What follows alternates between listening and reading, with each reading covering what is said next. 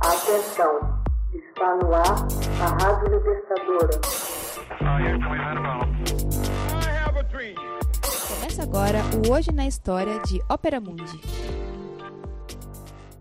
Hoje na História. 6 de janeiro de 1930. Decreto de Stalin sobre kolkhozes suprime exploração agrícola individual. Sucesso da nova política econômica ameaçava o poder vigente ao convidar cidadãos a estender sua esfera de liberdade. Em 5 de janeiro de 1930, um decreto de Stalin sobre os kolkhozes suprime a exploração agrícola individual. Com isso, pôs fim à NEP, nova política econômica, inaugurada por Lenin nove anos atrás. Ao flexibilizar as obrigações que pesavam sobre as pequenas empresas russas e ao pôr fim a uma gigantesca escassez alimentar, a NEP salvou o poder comunista. Seu sucesso, em contrapartida, ameaçava doravante o mesmo poder ao convidar os cidadãos a estender sua esfera de liberdade. Stalin restabelece a ortodoxia comunista, nacionalizando a agricultura e o conjunto das atividades econômicas. A forte presença de opositores, contrária, obriga o Estado a estender a repressão. Idealizada por Lenin, a NEP entrou em vigor em 1922. Ela estabelecia práticas capitalistas vigentes antes da Revolução e revertiam em partes as políticas econômicas adotadas no comunismo de guerra, como a suspensão da estatização de fábricas, o abandono da requisição forçada de víveres agrícolas e matérias-primas, a interrupção do abastecimento de alimentos e produtos industrializados, o fim da distribuição de tickets e talões de racionamento. Os camponeses agora venderiam uma pequena parcela de sua produção para o Estado, a preço fixo, e o restante da produção poderia ser lançado do mercado. Permitiu-se também a criação de empreendimentos capitalistas na pequena indústria e no comércio. O estímulo pelo ganho pessoal foi reintroduzido e o igualitarismo teve que ceder temporariamente à hierarquia e a privilégios materiais. A NEP deveria ser acompanhada pela formação de uma tecnocracia eficiente, forjada nos quadros operários e ideologicamente ligada aos ideais da Revolução, baseada assim nos seguintes princípios: liberdade de comércio interno, liberdade de salário aos trabalhadores, autorização para o funcionamento de empresas particulares, permissão de entrada de capitais estrangeiros para a reconstrução do país. O país passou a ter uma estrutura produtiva anacrônica medidas socialistas convivendo com medidas capitalistas. Deu-lhe, no entanto, uma sobrevivência e folga necessária para a reordenação de forças.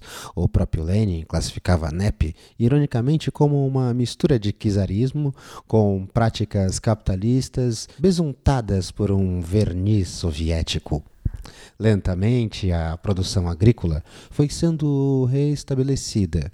O sistema aviário voltou a funcionar com maior regularidade e as pequenas indústrias começaram a lançar seus produtos no mercado.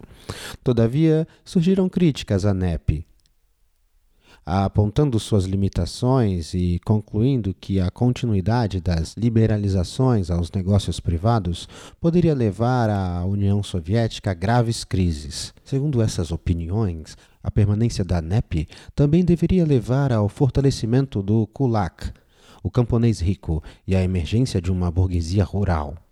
Defendiam o fim da NEP e que se deveria implantar o planejamento centralizado e a industrialização centralizada pelo Estado. Em março de 1922, Yevgeny Provadensky, comissário de finanças, apresenta ao Comitê Central um conjunto de teses sobre o problema agrário defendendo a formação de fazendas estatais e de pequenas cooperativas e o estímulo de complexos coletivos agroindustriais inseridos no conjunto de uma economia planificada como forma básica de transformação de uma economia camponesa em economia socialista. Desenvolve, inclusive, um plano de industrialização do país. Paradoxalmente, visto que o comissário era ligado a Trotsky, esse plano seria parcialmente aproveitado anos mais tarde por Stalin no primeiro plano quinquenal e na política de industrialização. Em 1923, estourou a primeira crise econômica da NEP, já em vigor fazia dois anos, o que implicou em reduções de salários e supressões de empregos, motivando uma onda de greves espontâneas.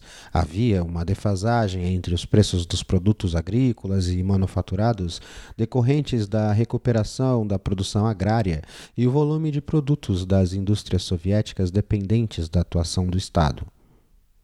A situação econômica grave levou a graves tensões dentro do, do partido.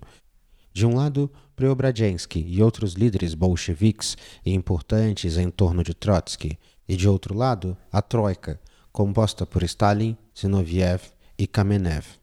Surge assim, em 1923, a oposição de esquerda e em 1926 a oposição unificada dentro do Partido Comunista, cujo diagnóstico no campo ideológico era que a NEP colocava em risco a aliança operário-camponesa. Os problemas da inflação, e do financiamento, do investimento que a União Soviética viveu ao longo da década de 20 seriam resolvidos pela industrialização, financiada pela transferência de excedentes da agricultura e do pequeno comércio para o investimento industrial. Grupos oposicionistas acusavam que se o Estado soviético não realizasse logo a coletivização, os kulaks continuariam se fortalecendo e a aliança operário-camponesa se romperia no sentido cidade-campo, e não no inverso, como os stalinistas afirmavam. À medida que os camponeses não seriam atraídos em oferecer produtos agrícolas à cidade diante da carência de produtos industriais oferecidos ao campo. Para a oposição havia outro grupo social inimigo do socialismo, os Napmen, indivíduos que eram autorizados a instalar negócios privados, tornando-se empresários e ameaçando a preservação da revolução e de seu caráter socialista. A alternativa seria a aceleração da industrialização e a planificação para viabilizar a acumulação socialista primitiva, que marcaria os passos da transição da economia soviética de uma economia capitalista desenvolvida em uma economia socialista. Defendiam a necessidade da coletivização para resolver os problemas agrários e permitir a captação de recursos excedentes da agricultura para a industrialização, embora defendessem que o processo se desse em bases progressivas mediante concordância dos mesmos e fossem efetuados por meio de incentivos econômicos e ideológicos e não por meio da ação violenta do Estado. Em 1929, Bukharin se torna um dos maiores incentivadores da NEP, que acabou abandonada em 1928 por Stalin para a adoção dos planos quinquenais, visando a rápida industrialização do país. Dessa forma se deu início à economia planificada. Stalin quando os rumos do desenvolvimento socialista estavam sendo alvo da enorme polêmica dentro do partido, sempre se colocou o contrário à ideia de uma coletivização dos pequenos agricultores, especialmente os agrícolas, afirmando que isso causaria o rompimento da aliança operário-camponesa. Stalin sempre se opôs às teses da oposição de esquerda, taxando-as de superindustrialismo. Em 1928, após uma nova e forte crise agrícola e uma série de ataques de setores ligados aos Napmen e aos kulaks, Stalin põe em prática o primeiro plano quinquenal, baseado na industrialização acelerada, na coletivização forçada e na planificação centralizada.